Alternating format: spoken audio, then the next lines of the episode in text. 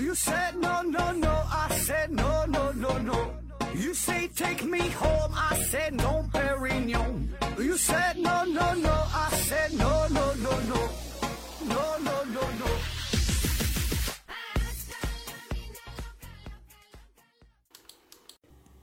拼命探索，不计后果。欢迎您收听《思考盒子》，本节目由喜马拉雅平台独家播出。呃，今天呢，还是回答听友的问题。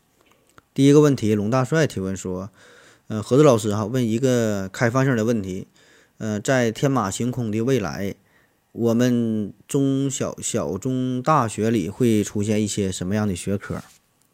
啊，说这个未来会有啥样的学科？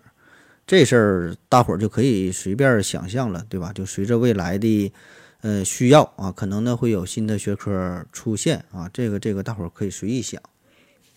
呃，我说说我的想法啊，不是回答你这个问题的，不是说呃会出现什么学科。我说说几个我认为最应该加入到基础教育当中的学科吧。呃，我觉得在小学当中起码就应该有这么几科啊。呃，中小学、中学、高中、大学一直都应该有的基础学科，三个哈，一个呢是逻辑学，一个呢是社交，一个是金融。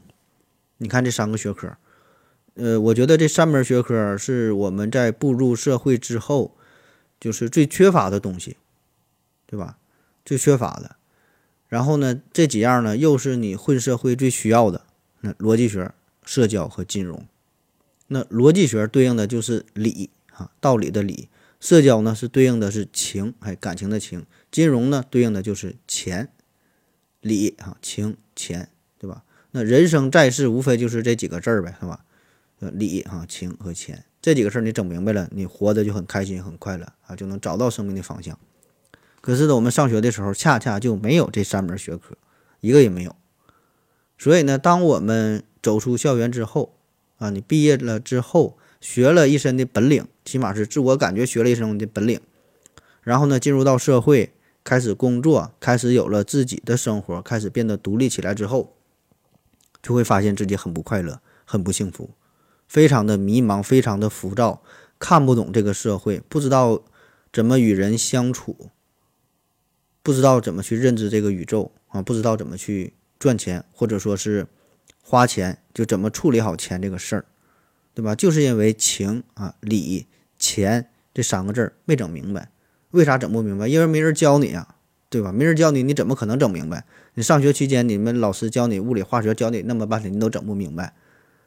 那么这些事儿不教你，自然不明白，对吧？所以这个事儿它就很矛盾嘛。你为啥不去教啊？对，我们又不是天才，你不告诉我们怎么去社交，我们哪怎么就能会呢？对吧？不不教我们怎么理财，我们怎么能会呢？对吧？不教我们逻辑学，我们上哪去学这些基本的道理呀？对吧？所以你你你不教啊，对吧？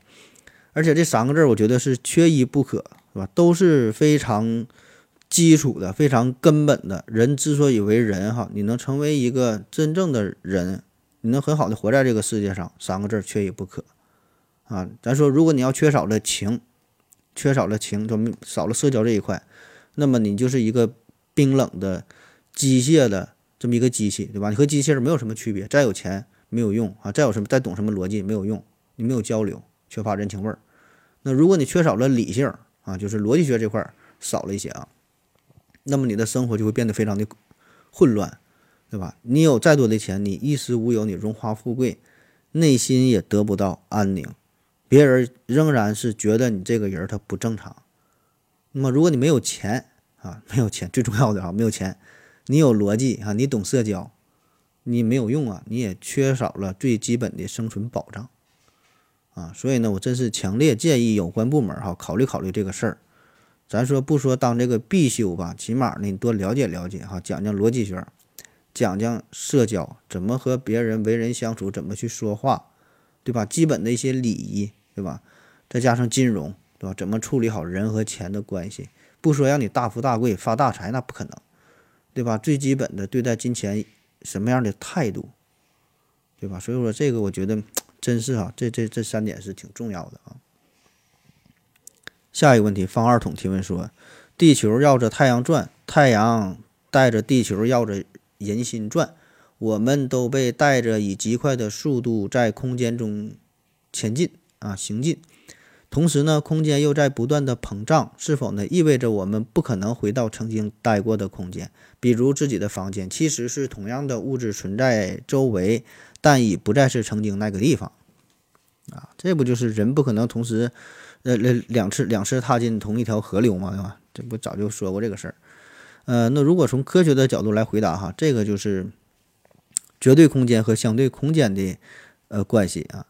绝对空间呢，这是由牛顿创立的稳恒体系啊。绝对的空间呢，就其本质而言，是与外界任何事物无关的啊，永远是相同的和不动的啊。这绝对空间，相对空间呢，相对空间呢是绝对空间的可动部分，呃，或者是一种量度。那绝对空间呢是不会随任何外部的作用和观测者而改变的，而相对空间呢则是会。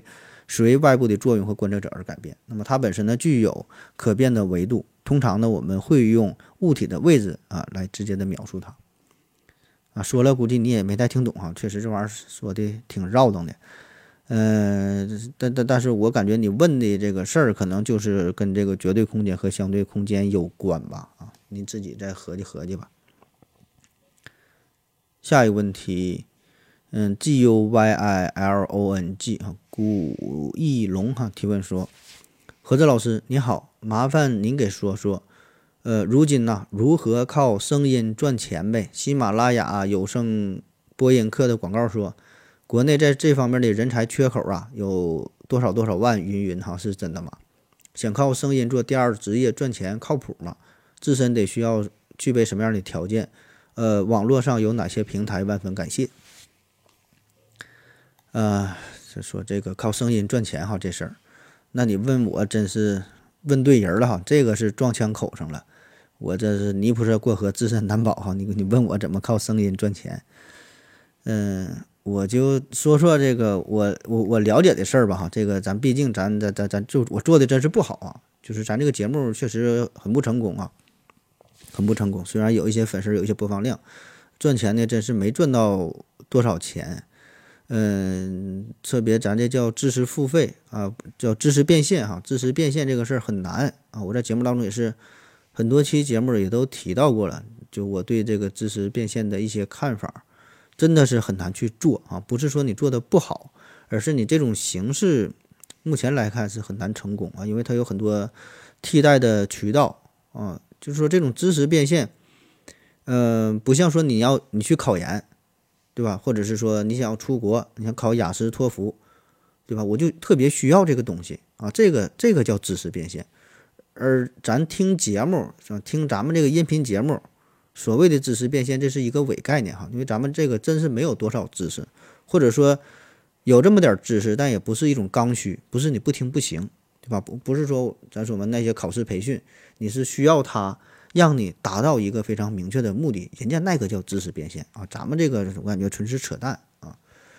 所以呢，回到你的问题哈，他说喜马拉雅上有什么这个人才缺口的缺口呢？确实是有，嗯，确实是有，呃，但是说您真想靠音频来赚钱的话吧，这个事儿呢有点困难啊，倒不是说不能成吧，能成啊，确实能成啊，但是真的很难。你看现在这个音频平台也特别多，喜马拉雅、企鹅、荔枝、蜻蜓、懒人听书、阿基米德、爱因斯坦，呃，什么网易云音乐、QQ 音乐等等等等哈，很多很多的这种音频的平台。那么在这些平台上，确实也有很多大咖，年入几万、几十万、上百万的都有，确实有哈，就是做这个有声书主播，拿个书就念的，对吧？确实有人赚了很多钱。呃，但是毕竟呢，这个是少数，这就是金字塔塔尖上就那么几个人儿，我们看到的都是那些闪闪发光的人，对吧？而这个底座上哈，绝大多数是绝大多数的人哈，我们是看不到的啊，更多的呢是默默无闻，就像就像我这样的哈，这挣不真是挣不了多钱儿。就比如说啊，咱不说我了，咱这节目不行哈，你看看这个做的比较好的、非常优秀的科普主播哈，回到二零四九哈，刘老师。你看人这个节目火不火啊？确实火，在科普圈绝对能排得上号了，对吧？开播五六年了，二十多万的粉丝，七千多万七千多万的播放量啊！这只是喜马平台上，你再到 B 站哈，这个数据也是非常的优秀，对吧？单看这个数据，我觉得，呃，应该是蛮可以的了，起码是在科普这一块，应该算算是执牛耳者哈，翘楚啊。但是他的收益有多少呢？对吧？具体你可能不太知道哈，但是呢，你看他在节目当中那些表现，应该感觉应该不是特别多，对吧？这前一阵不就给直接干贵播了吗？对吧？然后又是靠什么抽奖活动，又是靠着女装大佬，对吧？这出道，对吧？就是想方设法赚钱啊，混得很惨。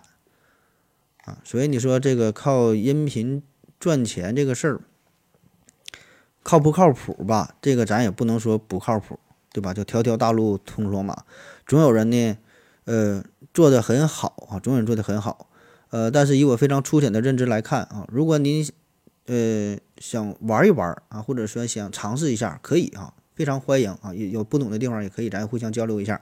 但是呢，如果您真的就是说想靠这个东西，呃。一夜暴富的谈不上了，我反正我感觉这个，你付出这些精力、这些时间，还没有干代驾，呃，赚的多，啊，所以呢，这个您考虑考虑哈，三思而后行吧啊。下一个问题啊，四棵橡树提问说：何总你好，呃，我听音频节目有时候啊会进入一段审美疲劳期，呃，这是这是主播们的刺激不够了，还是我的大脑啊对新鲜感衰退的太快了，还是两者呢综合的结果？如果主播对同一节目准备两套风格（括弧只有两套啊，两套固定的风格比多套风格节省工作量，可以批量化的生产）（括弧完了）。然后说呢，有间隔的啊，就就是隔一段时间哈进行循环刺激，是否可以减弱或消除疲劳期？呃，你在制作节目时有没有考虑过这个问题？你是怎样应对的？谢谢。啊，他说这个听节目哈，听节目审美疲劳了，听一听不爱听了，然后再换换风格啥的。嗯，审美疲劳，审美疲劳这事儿吧，这本来呢是一个艺术圈的专有名词啊，就是说对审美的对象啊，这种兴奋感就减弱了，呃，不再产生比较强烈的一种美感，甚至呢对这个审美对象开始表现厌弃。那现在呢，更多呢就是指这个生活当中也是哈，对任何人、对任何事物，再说对电影啊、对游戏啊、对每个美女主播呀，看多了都会失去兴趣，对吧？就产生一种厌烦、厌倦。麻木啊，这种感觉啊，审美疲劳，这东西很好理解哈。就我们人类是感官动物，对吧？就好比吃，你天天吃红烧肉，红烧肉好吃，天天吃你也会腻啊，也会疲劳啊。那对于我们做节目来说呢，也是如此，对吧？确实哈，每一档节目它的风格基本是保持不变的。比如说哈，老刘慷慨激昂的哈，这睡着了都得给你喊起来。汪老师呢是非常严谨认真，讲究呢是科学精神啊。咱们呢就是这个。嗯，催眠为主哈，娱乐为辅哈，没有啥正事儿。所以呢，这个这个风格一旦形成之后，呃，也很难去改变，对吧？就好不容易形成一个风格，其实也是主播有些时候是刻意而为之，就是打造成一个风格，形成自己一种人设嘛，对吧？所以呢，你说这种变化吧，倒不是说不能去改变，可以去改变，也可以做得到。呃，但我觉得这种意义并不大。啊，首先呢，这个确实呢会对节目的制作来说呢，增加了更多的需求，要付出更多的精力。嗯，而且呢，一个主播好不容易形成了一种风格之后，你要再反复变化的话，对于这个节目来说也不是好事儿哈。我个人感觉哈，没有什么太大的好处，对吧？除非说你这个人本身就是精神分裂哈，这个一起平时生活也是哈，一一一期节目当中可能就表现出好几个这个人格啊。所以我觉得这个。这你说这事儿怎么去调整哈？怎么能够避免这个审美疲劳啊？很简单啊，就是作为听众来说，您自己进行一个调整也就可以了。就是如果你听这个节目听腻了，休息一阵儿哈，听二零四九听腻了，听听思考盒子，思考盒子听腻了，你再听听二零四九，二零四九再腻了，再听思考盒子，来回听，哎，你就不腻了。这玩意儿呢，就像听歌一样，对吧？你听周杰伦的歌，他就那种风格，说话不行，呜噜呜噜啊，啥玩意儿的，对吧？刚开始挺好听，听听听腻了，听腻了你怎么办？你不是要求周杰伦换一种风格，让他唱民族，让他唱美声，不可能，对吧？你这这很难实现，对吧？难度太大了，成本也太大，他也不愿意这么去做。最简单办法就是你不听周杰伦的歌，你听听汪峰的，对吧？你你你听你听听别人的，对吧？听听别人歌，听完了之后再腻了，再换个人也就完事儿了，对吧？这么多歌手，这么多歌，您去选择，避免自己的审美疲劳。这么多音频节目，您去选择，而不是说让主播去变。这意义不大。如果主播换一个风格，他就不是他了，你就那你还费那劲干啥呀？对吧？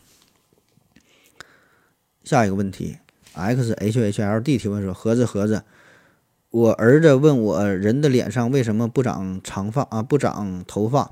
我回答：灵长类的动物啊都不长，比如猴子啊。接着儿子又问我哺乳动物什么时候开始分成灵长类动物的？除了灵长类动物，其他的哺乳动物都在脸上长头发吗？请盒子帮忙回答哈，谢谢。啊，脸上长头发这个事儿啊，那从这个生物学的角度来说，呃，从生理学的角度来说，这个就是因为呃人体的毛囊分布不同呗，对吧？脸上的毛囊和头发上的毛囊不一样，所以呢长出的东西也不一样啊。那至于说为什么它不一样啊，这就是从进化的角度来回答了。从进化的角度来说呢，那我们目前的这种状态更加适合生存，对吧？就是自然选择的结果呗。下一个问题，Leaking 子哈，L E E K I N G J I 哈，Leaking 子提问说，呃，何子老师，听您很多见解呀，入木三分，开导一些听友的困惑，那是头头是道啊。都说劝别人容易，劝自己难。您生活中是像我以为的那么豁达吗？您遇到糟心的事儿是怎么劝自己的？我算是比较豁达的人了，但是呢，一想到有些过去的事儿啊。我就又跟自己过不去了，我很难受。啊，说劝人这个事儿啊，这个这这个这玩意儿都是哈，叫劝别人容易，劝自己难啊。旁观者清，是当局者迷啊。嗯，那当你身在其中的时候呢，就很难看破，很难看得开，对吧？就算你看破了，也挣脱不了。呃，这每个人都是在这个滚滚红尘当中，对吧？在这个尘世当中。总会有一些你难以释怀的东西，谁也没有那么那么伟大，那么超凡脱俗，对吧？所以呢，咱咱咱劝别人，这就是因为这个事儿它没发生在我自己身上，谁都会说便宜话，对吧？那一旦这个事儿换作发生在自己身上的话，大伙儿呢也都一样，对吧？你劝别人的就是站着说话不腰疼啊，因为和自己无关嘛，对吧？你咋说咋有道理，你感觉这人相当的豁达了，对吧？这个我也不例外，对吧？这你们听友问瞎问我就瞎说呗。下一个问题啊，还是。嗯，Laking 自己提问说：“呃，何子老师你好呀，听了这么久，我也想问个问题，就是最近这几年的经历，加上我长大了，我对人性啊越来越失望。有社会上新的人接近我，如果我呃如果他不先掏心掏肺，我就感觉他想利用我，我该怎么调整自己的心态？嗯，这几年呢，我们家的条件呢好了，我感觉有些亲戚呢对我特别关心，嗯，对我家以对我家比以前更加盛情。”其实呢，我内心早已看透了哈，但是呢，日常过节还得来往。嗯，还有一个例子是，去年别人介绍对象，嗯，好不容易呢碰到了一个我觉得还不错的男生，就相处了一阵儿。那个男生呢，循序渐进的把我家的情况问了一个遍儿啊，我当时没注意到，我觉得聊聊条件很正常。直到有一天呢，他居然问我打算家里要多少彩礼和能给多少陪嫁啊。啊，这位女听友啊，这个这这这我知道哈，这位女听友也是在咱们这个微信群里边。嗯，你说这个情况，就是有这么一句话嘛，罗曼罗兰说的，说世界上只有一种英雄主义啊，就是看清生活的真相之后依然热爱生活。嗯，我想呢，这就是一个成长的过程嘛，一种必然。年轻的时候呢看不懂，慢慢的长大之后开始看懂，但是呢很反感，再后来。看得懂了，也不反感了，呃，慢慢，当然也不喜欢哈，就是慢慢的接受这一切，变得无所谓哈，变得很淡然，呃，也很无奈啊。所以呢，你问我如何调整这种心态，我也没有什么好的办法哈，你也调整不了。唯一啊，就是能靠这个时间去改变一切啊。但是哈，我仍然希望你还是曾经那个少年哈，没有一丝丝的改变啊，不会轻易的向这个操蛋的世界妥协哈，而是。保持那个独立的自我啊。下一个问题，呃，何志哥你好啊，咱节目的每一期我都听过了，大多数呢还听了不止一遍啊，这是第一次提问，我想问一下，现在大学生这么多，有什么历史原因吗？啊，中国大学生这么多，首先我们先看一下这个大学生是否真的很多。呃，截至二零二零年，中国大学生比例哈占总人口的这个这个比重呢，大约是百分之十左右，十个里有一个大学生，所以你说多不多呢？这并不多啊。那从一九七七年恢复高考到二零二零年这四十三年的时间里，我国累计培养的大学生啊（括弧呢含大专和本科生）也不过呀，只有一点三亿人啊，并不多。所以你说这个大学生多呀？现在什么只就说大学生不值钱如何如何，并不是这样的。我觉得大学生含金量还是挺高的，对吧？你从这个数据上来看哈，才百分之十啊。当然这里边呢会有一些人是啊还没到上大学的年龄对吧？一些小孩儿，那也有一些人呢是因为历史的原因错过了考大学，对吧？那么就算是这样，排除这类人，大学生占总体的比例还是不是那么那么多。对吧？因为这个多少本身就是一个相对的概念，对吧？我觉得那没到百分之五十，那就是不多呗。那我们再看另外一组数据哈，为什么感觉大学生越来越多？呃，一九八零年全国普通高等学校毕业是十四点七万人，到了一九九零年呢，这个人数变成了六十一点三六万人。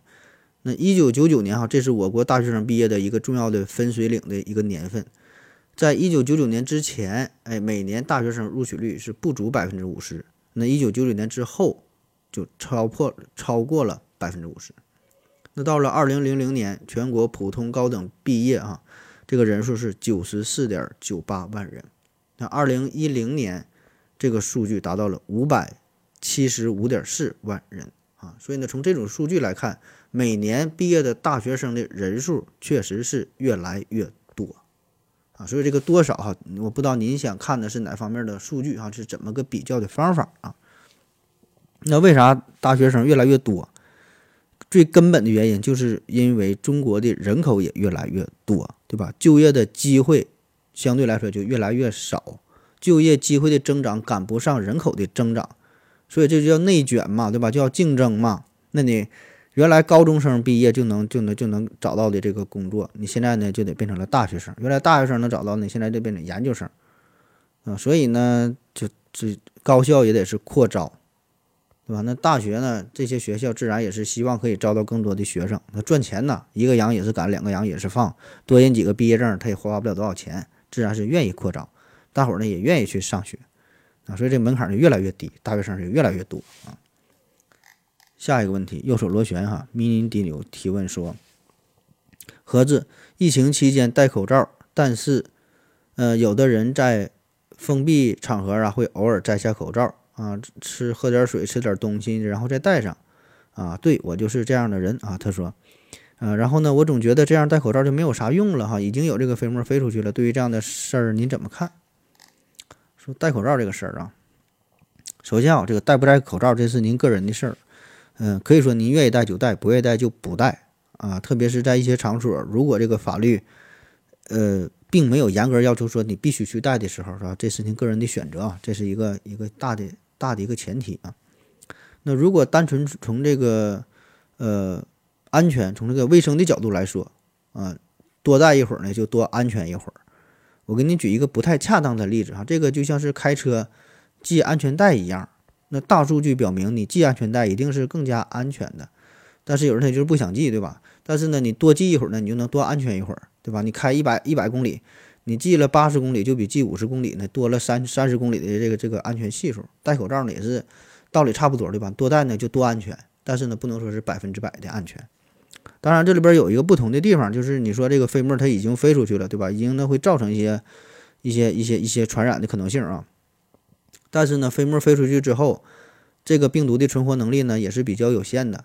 也就是说，如果这个飞沫不是直接从一个人传染到了、感染到了另一个人的身上的话，而是落在了一些物体上边、物体表面，呃，更大的可能呢，这个病毒它就死掉了啊。有一组数据哈，在网上看的，就是说这个新冠病毒落在不同的物体表面，有金属啊，有什么木头啊、玻璃上边，还有什么不同的温度情况下，存活的时间是不一样的啊。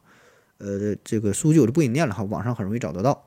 所以呢，综合的效果来看，你戴了多戴一会儿，就总比不戴，总比少戴要强啊。但是说这个具体的数据，咱这没法去对比。下一个问题，纸飞帅提问说：何子好，请问呢，多少天排一次大便比较正常？我的排便周期比较长啊，有没有规律啊？这是不是有什么问题？呃，拉屎这事儿呢，在法律层面上来说呢，并没有一个明确的规定啊。总的来说呢，如果你一天排便不超过三次啊，至少呢两到三天能排一次啊，这个就算是正常的。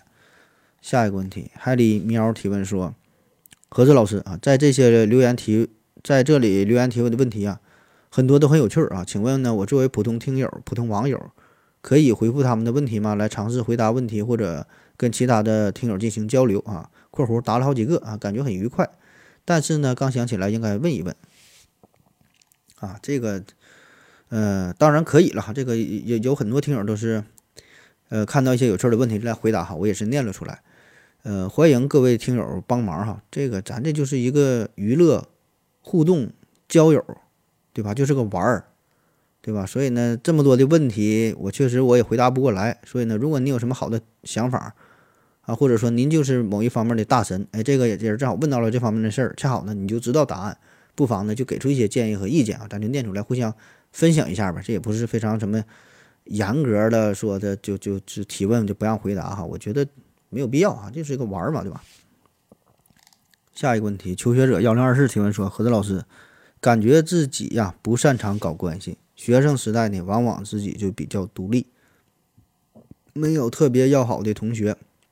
不怎么会巴结人儿，现在呢又是个关系社会，人情世故处理得好啊，觉得呀这是一个很重要的能力。这方面呢怎么进行转变，或者说变得能圆滑一点？即将步入社会了，怎么样能够快速的熟悉职场的规则啊？怎么样更好的融入集体？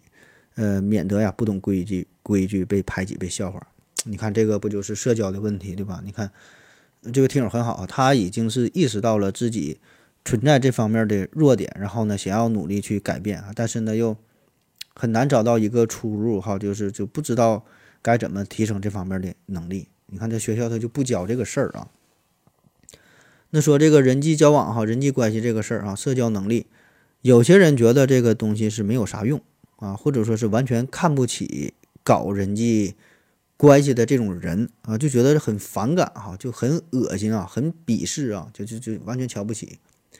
那如果你也觉得你也你也是抱有这种态度的话那么你可以忽略这个问题啊，就是这真没有什么好坏之分。有的人他就是这种性格，就完全就就觉得我自己是刚正不阿的，非常正直。我瞧不起你们这帮逼人啊，你瞧不起就瞧不起啊，无所谓啊，就你自己开心就好。哎，但是有的人觉得这个是一种很重要的能力哈，嗯，希望可以提升一下啊。嗯，我觉得吧，这个人际关系啊，嗯，怎么搞好人际关系？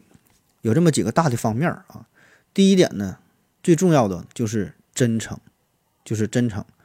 我们通常一提到说搞人际关系，就感觉这是非常虚伪，对吧？就虚伪嘛，做一些表面工作啊。恰恰相反，真正想搞好人际关系，最基本的要求就是俩字，就是真诚啊。就所有的交流都是建立在真诚的基础之上。否则哈，这种交流这个就是毫无意义的。这个真你不真诚的话，那你这种交流确实就会很让人反感。最后呢，你你也搞不好这个关系，对吧？你和他人之间一定会有着隔阂。第二条呢，就稍微有点让人恶心的哈，就是主动啊，主动。这里边主动就包括很多方面，主动示好，对吧？主动跟人说话，主动打招呼，主动送点小礼物，你能主动记得人家的生日，记住人家的姓名。对吧？这些都叫做主动，所以这个这就核心是主动哈，但具体怎么去做，您自己慢慢去学习哈，慢慢慢慢慢慢慢慢去模仿啊。所以呢，核心思想就是你走在他的前边儿啊，你要比他主动，不要等着他找到你，不要找不要等着他和你交流，而是想方设法的主动出击，跟他联系。当然，这个也不能太过啊，有的时候太主动了，人家也会反感。再有一点呢，就是平等啊，不管是对方和你是什么关系，上下级也好，呃，甲方乙方也好，还是什么关系啊，要保持一种平和啊、平等的这个这个态度。哪怕你确实从职务上你比人家低，但是你也不要把自己看得太轻；从职务上你你比人家高，也不要觉得自己太牛逼、太如何，对吧？所以呢，这个就是平等啊。当然，我们刚进入社会都是处于比别人低的地位哈，你你你也不可能瞧不起别人。嗯，这个话题很大哈，如果展开来说的话，能能能能说上一个小时也不费劲儿啊。反正具体如何操作吧，很难三言两语讲得清楚。嗯，还得靠自己慢慢锻炼，慢慢摸索，然后不断的提升自己啊。反正总之吧，就我说的嘛，就是坦诚，然后平等、主动哈，这是我觉得是几个关键词。啊，当然最最重要的还是作为本身来说，你提升自己的综合的实力，提升自己的素养啊，做好自己的本职工作。啊，这个是呃最重要的、最核心的啊。你也不必刻意的说想要融入某个圈子，然后想要改变自己啊，如何如何。呃，而且这个社交这个事儿吧，必然它还是一个锦上添花啊，而不是说的靠它和成为核心竞争力哈，不是这样的。核心竞争力还是你本身的实力，对吧？还得靠你个人的实力哈，这个这个这个才是最有最核心的东西。下一个问题，云子晴提问啊，这最后一个问题了，说何志老师能否说一下歌舞伎综合症？歌舞伎综合症哈，歌舞伎综合症这个呢，呃，它也它还有一个名字叫做卡布奇综合症哈，卡布奇综合症，这是一个日语发音。你看咱这日语发音还是挺标准的哈，在这个北海道学过一阵儿。呃，歌舞伎综合症主要表现呢就是身体发育不良啊，骨骼发育障碍，特殊的容貌啊，还有呢这个先天性内脏的发育畸形，皮肤纹理的异常，啊，还有一些轻轻度、中度的智力低下等等啊，它是一个综合的表现哈，所以叫卡库奇综合症啊。呃，当然了，从这个外表上来看，最典型的表现就是它这个容貌啊有点特殊，容貌有点特殊。因为这些患者的外貌特征和日本传统的叫歌舞伎演员，哎，这个这个这个装扮很像嘛，所以呢叫歌舞伎综合症。我们之前做过一系列的专题节目，叫《致命的礼物》啊，这里边儿，呃，就差点聊这个歌舞伎综合症了。当时聊这什么阿斯伯格综合症，还有一个叫什么来，记不住了哈。这个歌舞伎综合症也是入选了这个名单，但最后呢没讲啊。呃，为啥说这个也算是一种礼物呢？因为单从相貌上来看，歌舞伎综合症的患者呀，这外貌呢可以用稍微有点小漂亮来形容。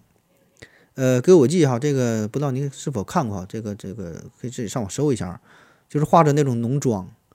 呃，虽然看起来有点夸张，哎，但是呢，这种大眼睛、长睫毛哈、小酒窝是你最美的记号啊，这个自带一种非常忧郁的气质，特别是一些小孩儿、还小女孩儿，看起来像洋娃娃一样的，挺可爱啊。歌舞伎综合症。可是呢，这是一个表面现象哈，只是表面现象而已。致命嘛，这个疾病对身体的皮肤啊、呃心血管系统、呼吸系统、消化系统、生殖系统、泌尿系统、运动系统、神经系统、内分泌系统等等等等啊，各种系统都会造成严重的影响。通常呢，还会影响发育，还会导致智力低下，所以绝对是致命的啊。呃，这是一种非常罕见的疾病啊。最早呢，是一九八一年。由日本学者报道提出的，到现在呢，才才才四十四十年啊，所以呢，用这个他用这个日本当地的一个特色来命名。那随后呢，在世界各地陆续的发现这种病例，大约呢也就只有三百多例左右啊，所以很罕见的一种疾病。这个病因呢，有人认为呢是肠染色体的显性遗传病，也有人认为呢可能是在这个胚胎发育到六到九周的时候啊，呃，病毒感染所导致的哈引起的。这种疾病，也有人说呢，可能是有一用了一些药物哈所导致的，具体原因还没太整明白，而且呢，到目前也没有太好的办法哈，而且在这个怀孕期间也是很难提前就检测出这种疾病哈，叫歌舞伎综合症。嗯，那好了哈，今天节目基本就这样了，感谢您各位的收听，谢谢大家，再见。如果您也想提问的话，请在喜马拉雅平台搜索西西弗斯 FM。在最新一期的节目下方留言即可，欢迎您的参与。